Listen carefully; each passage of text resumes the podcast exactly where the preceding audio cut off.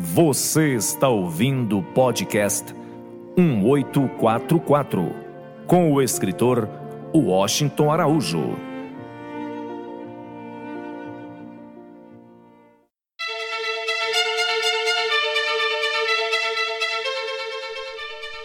Vamos falar hoje da humanidade. Quem aqui já não ouviu pessoas dizendo: o mundo não tem mais jeito, a situação vai de mal a pior. Quando pensávamos que estávamos no fundo do poço, ainda podia ser cavado mais baixo. A situação está cada vez pior e não vemos nenhum sinal de alívio nem de esperança. Pois bem, eu estava lendo um livro muito importante chamado chamado As Nações, é um livro com cartas e textos escritos por Shoghi Effendi, que foi o guardião da fé Bahá'í. Shoghi Effendi nasceu na antiga Palestina em 1897 e morreu em Londres em 1957. Ele deixou muitas obras, muitos livros importantes, como por exemplo A Presença de Deus, onde ele relata os primeiros 100 anos da história da religião mundial Bahá'í, de 1844 até 1944. Pois bem, Shoghi Effendi eh, foi um pensador único, muito singular, tinha uma visão muito aguda da situação do mundo e também um conhecimento muito profundo da revelação divina, dos escritos autorizados da religião Bahá'í. Ele era neto de Abdu'l-Bahá, que por sua vez era o filho mais velho de Bahá'u'lláh e era o exemplo perfeito de cada virtude Bahá'í. Pois bem, Shoghi Effendi escreveu esse texto em meados da década de 1950.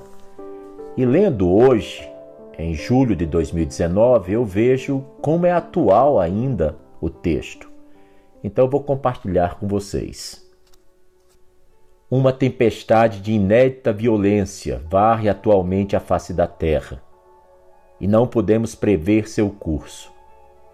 Os efeitos imediatos são catastróficos, mas as consequências finais serão gloriosas além do que possamos imaginar. A força que a impele cresce impiedosamente em âmbito e rapidez. Seu poder purificador se bem que despercebido, aumenta dia a dia. A humanidade, vítima desse inexorável ímpeto assolador, é abatida pelas evidências de sua fúria irresistível. Não percebe sua origem, nem pode sondar seu significado ou discernir seu fim. Perplexa, angustiada, impotente, vê esse grande e poderoso vento do castigo divino invadir as mais remotas e belas regiões, abalando a terra até os fundamentos e perturbando-lhe o equilíbrio. Vê desintegrarem-se suas nações, sendo rompidos os lares de seus povos e arrasadas suas cidades. Presencia o desterro de seus reis a demolição de seus baluartes e o desmoronamento de suas instituições, sendo encoberta sua luz e atormentadas as almas de seus habitantes. Só mesmo sendo uma pessoa muito inspirada, poderia, em pouco mais de duas dezenas de linhas, descrever de forma tão precisa, tão correta e tão exata a situação atual em que o mundo se encontra. E tenhamos em mente que esse trecho Shoghi Effendi escreveu em meados da década de 1950. Podemos então imaginar um pouco sobre quais seriam esses cataclismas, essas catástrofes, essa situação angustiosa que penaliza e faz sofrer toda a humanidade. Uma delas são as guerras. Nos últimos dois decênios tivemos guerras no Iraque, na Líbia, tivemos guerra começada não faz muito tempo na Síria, não sabemos quando irá terminar. Temos conflitos armados na Ucrânia, na Chechênia, em países africanos. E temos ameaças de guerra. Por exemplo, entre o Ocidente, capitaneados pelos Estados Unidos, e o Irã. E também ameaça de guerra na América do Sul, um continente que há muitas e muitas décadas não se vê contaminada pelo vírus da guerra. E no caso, seria uma guerra também do Ocidente contra a Venezuela. Todos nós sabemos que guerras são os maiores fabricantes de túmulos. Guerras, na realidade, fabricam cemitérios completos. Pessoas jovens têm suas vidas dizimadas. Populações inteiras podem ser destruídas por um ataque com drones. Uma bomba de grande poder destrutivo sendo lançada sobre uma metrópole com mais de um milhão de habitantes causam danos absurdamente irreparáveis e milhares e milhões de pessoas podem morrer em poucas horas. As guerras se desenvolveram principalmente na mente dos homens. E elas, quando surgem, nós sabemos a data do início, mas temos muita dificuldade de discernir quando é que elas terminam porque depois da guerra vem o dia seguinte e o processo destrutivo pode se alongar por muitos e muitos anos. A humanidade enfrenta também um grave problema que é a fome. Milhões e milhões de seres humanos não têm os nutrientes mínimos necessários para assegurar sua existência física. Países inteiros são assolados pela fome, países que têm suas colheitas devastadas por pragas ou por situações de conflitos internos. A fome é um grave problema e afeta boa parte da humanidade como um todo. É um problema, acima de tudo, moral. Dois outros problemas que andam juntos no mundo é a injustiça e a corrupção. O que mais vemos nos telejornais são conflitos entre governados e governantes. Vemos pessoas, as mais diversas, participando de manifestações populares, carregando cartazes, faixas, dando entrevistas, fazendo lives para o YouTube, e todas elas estão reivindicando alguma coisa.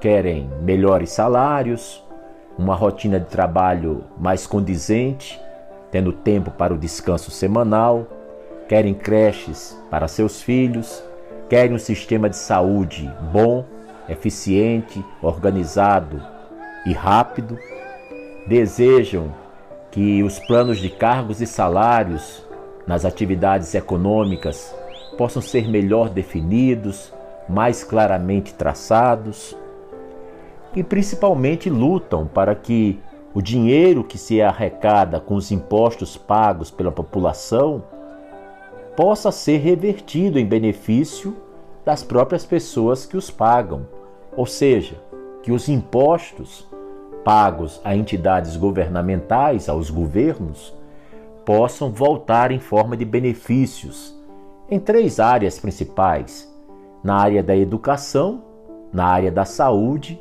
e na área da segurança pública. E aí nós encontramos o vírus, o bacilo da corrupção.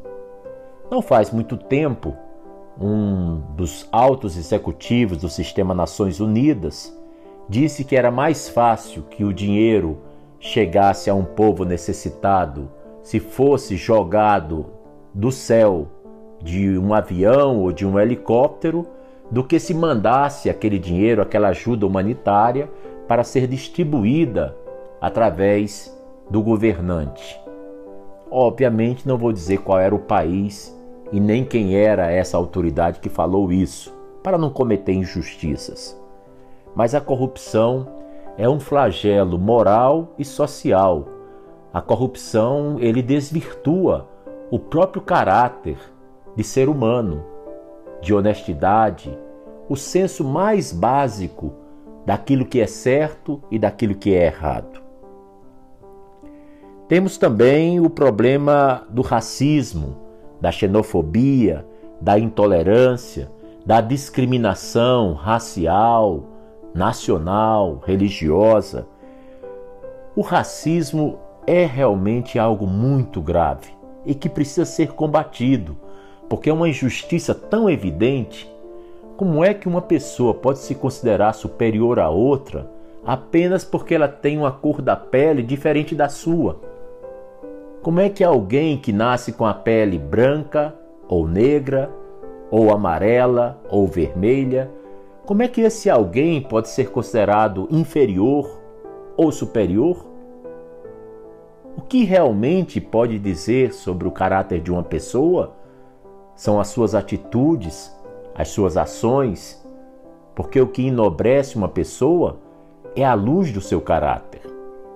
Então nós temos ainda muitos problemas para serem resolvidos e que precisam atacar questões gravíssimas como é o racismo.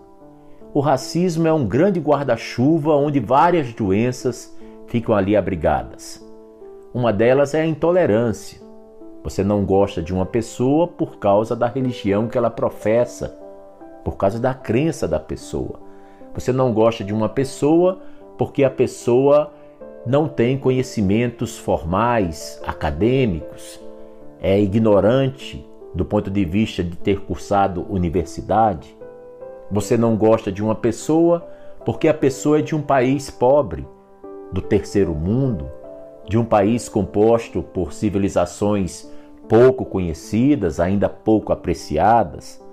Você não gosta de uma pessoa por causa de suas ideologias, de suas filosofias, ou seja, por causa do seu pensamento. A intolerância é algo muito grave, porque ela na realidade diminui todo esse patrimônio fantástico que atende pelo nome de humanidade. Temos também ainda para corroborar, para reafirmar esse estado desesperador que a humanidade se encontra, que é a fragilidade imensa que a Organização das Nações Unidas, a ONU, vem enfrentando. Uma série de modificações seriam necessárias para que a estrutura da ONU pudesse atender às demandas planetárias. São muitas as demandas. Por exemplo, desde que a Segunda Guerra Mundial terminou e se começou a pensar em criar um organismo internacional que tivesse como principal apelo estabelecer uma paz mundial duradoura, isso tem se perpetuado ao longo das décadas seguintes. E nós vemos que a forma como a ONU foi criada, ela refletiu a situação do pós-guerra de 1945, que era nações vencedoras e nações vencidas. E assim se criou o seu órgão principal do Sistema Nações Unidas, que é o Conselho de Segurança. E nesse conselho, cinco principais países, grandes potências, elas tomam decisões que podem decretar uma guerra, continuar uma guerra e encerrar uma guerra. E o acordo dos cinco membros do Conselho de Segurança da ONU é que se um desses cinco for contra a existência de uma guerra, então todos devem cessar aquele estado beligerante. E o contrário também é verdadeiro. Se um deles iniciar uma guerra, os outros quatro países não têm força para impedir. É óbvio que é uma grande distorção, é uma grande deformidade no corpo de um organismo cujo principal é, dever e missão é lutar para defender as fronteiras da paz, os fundamentos da paz. Então, nós encontramos atualmente uma ONU bastante fragilizada, com muita dificuldade de trabalhar de forma mais efetiva, mais prática, para estabelecer a paz no mundo. Agora vejamos. Algum de nós já pensou como seria passar um dia, dois dias, uma semana sem energia elétrica em casa? Você, ouvinte, já pensou como seria à noite querer acender uma lâmpada e não conseguir? Querer ligar um micro-ondas e não conseguir? Abrir a geladeira e lá os produtos estarem apodrecendo por falta de energia? Ter dificuldade de acionar o alarme para abrir a garagem, caso você tenha carro? Ou simplesmente você desejar passar uma mensagem de WhatsApp ou uma mensagem de e-mail para alguém, mas a falta da energia elétrica faz com que não exista a internet funcionando em sua casa. Então, você deve pensar como é difícil viver no mundo às escuras, no mundo mergulhado na noite. Muito bem, um blackout é um efeito material, visível. Um blackout ele trata da energia elétrica, uma força, né? E essa energia impulsiona a maior parte de todos os recursos tecnológicos que propiciam nossa comodidade, o nosso conforto, que facilitam a nossa vida no dia a dia, desde os aparelhos eletroeletrônicos até os aparelhos domésticos até a locomoção, a comunicação e uma série de outras coisas que dependem basicamente de um gerador de energia. Então, o blackout, ele sempre é temido por todos. E blackouts ao longo do tempo derrubam até governos. Um blackout ele cria outros problemas, por exemplo, na saúde pública, Cirurgias deixam de ser feitas e pacientes morrem, porque equipamentos muitas vezes não conseguem operar bem usando geradores. Ele precisaria de uma corrente forte e sólida como a da energia. Mas ninguém ainda parou, talvez, para pensar que existe um outro blackout ainda muito mais violento ainda muito mais prejudicial e pernicioso ao nosso bem-estar. Eu me refiro ao blackout espiritual. Imagina um mundo onde a lâmpada da justiça está obscurecida. É o mundo em que vivemos. Imagina um mundo onde você não consegue perceber o sorriso no rosto dos outros, você não consegue chegar ao lugar que você quer chegar com aquele coração desarmado, com aquela vontade de abraçar a todos e de fazer amizade, porque a luz e a lâmpada da amizade estão tremulando, prestes a se apagar. O blackout espiritual, ele é muito prejudicial porque ele faz com que a gente esqueça dos valores espirituais mais básicos, mais antigos e mais essenciais ao nosso bem-estar. Valores como o amor entre as pessoas. Você olhar para as pessoas de uma forma desarmada e não com o pé atrás, desconfiado, achando que ela poderá lhe fazer algum mal, lhe prejudicar de alguma forma. O amor, ele é um, uma grande Itaipu binacional, uma grande represa. É, o amor, ele produz essa união e esse sentimento de pertencer a uma só espécie. Porque o amor é o que liga as coisas, é o que faz com que elas sigam um certo ordenamento. Então, quando o blackout atinge a falta de amor nos corações, faz com que a humanidade se torne muito agressiva, muito violenta, onde você queira resolver qualquer é, diferença de opinião usando uma arma, seja branca, facas, seja arma de fogo, dando um tiro. O blackout espiritual também tem a ver com a falta das pessoas a dizerem sempre a verdade. A base de todas as virtudes é a verdade. E se a gente se afasta da verdade, é muito difícil adquirir outras virtudes, adquirir outras qualidades espirituais. E atualmente nós vemos isso no mundo, uma falta de amor muito profunda. Vemos que a humanidade está refém das fake news, das notícias falsas, portanto, das notícias que carecem absolutamente de verdade, e vê que nas relações interpessoais e comunitárias as pessoas faltam com a verdade da mesma forma como tomam um copo de água ou como se servem um cafezinho, de forma muito natural, como se não tivesse nenhuma preocupação e nenhum compromisso em ser veraz.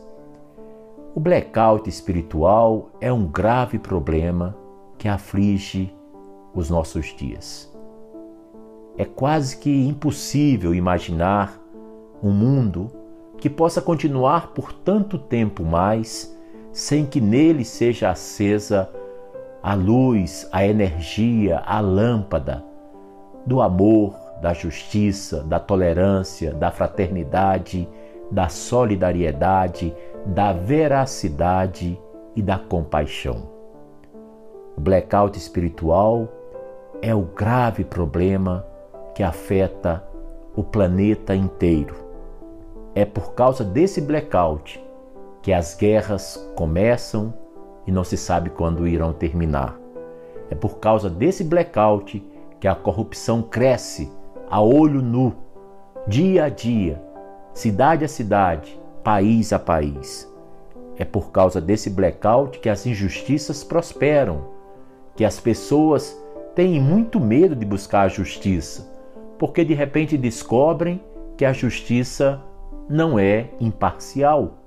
De repente descobre que a justiça muitas vezes depende de quem está pleiteando por ela, das riquezas que essa pessoa tem para oferecer, que essa pessoa tem para contratar grandes advogados ou mesmo comprar sentenças de magistrados. E isso em vários países do mundo já é prática até corriqueira. Então é o momento de pararmos um pouco e podermos continuar a leitura daquele texto inicial que eu estava falando, que foi escrito por Shoghi Effendi em meados da década de 1950. Então, Shoghi Effendi continua dizendo o seguinte: A poderosa operação deste titânico cataclismo é incompreensível a todos menos aqueles que reconheceram as revelações de Bahá'u'lláh e do Bab. Quem os segue sabe de onde esse cataclismo deriva e aonde, afinal, nos haverá de conduzir. Embora não saiba a que ponto chegará, reconhece claramente sua gênese, percebe a direção que toma, admite sua necessidade Observa com confiança seus processos misteriosos. Ora ardentemente pela mitigação de sua severidade. Esforça-se com sabedoria a fim de lhe suavizar a fúria e com visão inalterável antecipa a consumação dos receios e das esperanças que deve forçosamente engendrar. E ele conclui assim: esse juízo de Deus, segundo o veem os que em Barraulá reconheceram seu porta-voz e seu maior mensageiro na terra. Não é apenas uma calamidade retribuidora, é também um ato de disciplina santa e suprema. É a um tempo uma visitação de Deus e um processo purificador para toda a humanidade. Seus fogos punem a perversidade da espécie humana, mas haverão de fundir suas partes componentes em uma comunidade orgânica, indivisível, mundial.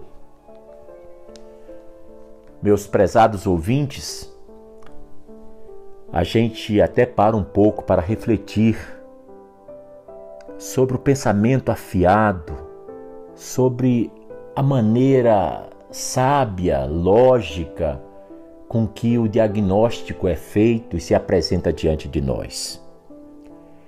Nós podemos imaginar que tudo o que o mundo passa atualmente assemelha-se às dores de parto de uma nova era de paz e prosperidade, as dores de parto do nascimento de uma nova ordem mundial, onde a justiça, a paz, a confiança entre os povos e as nações sejam estabelecidas de forma permanente e duradoura. Você acabou de ouvir o podcast 1844. Até a próxima!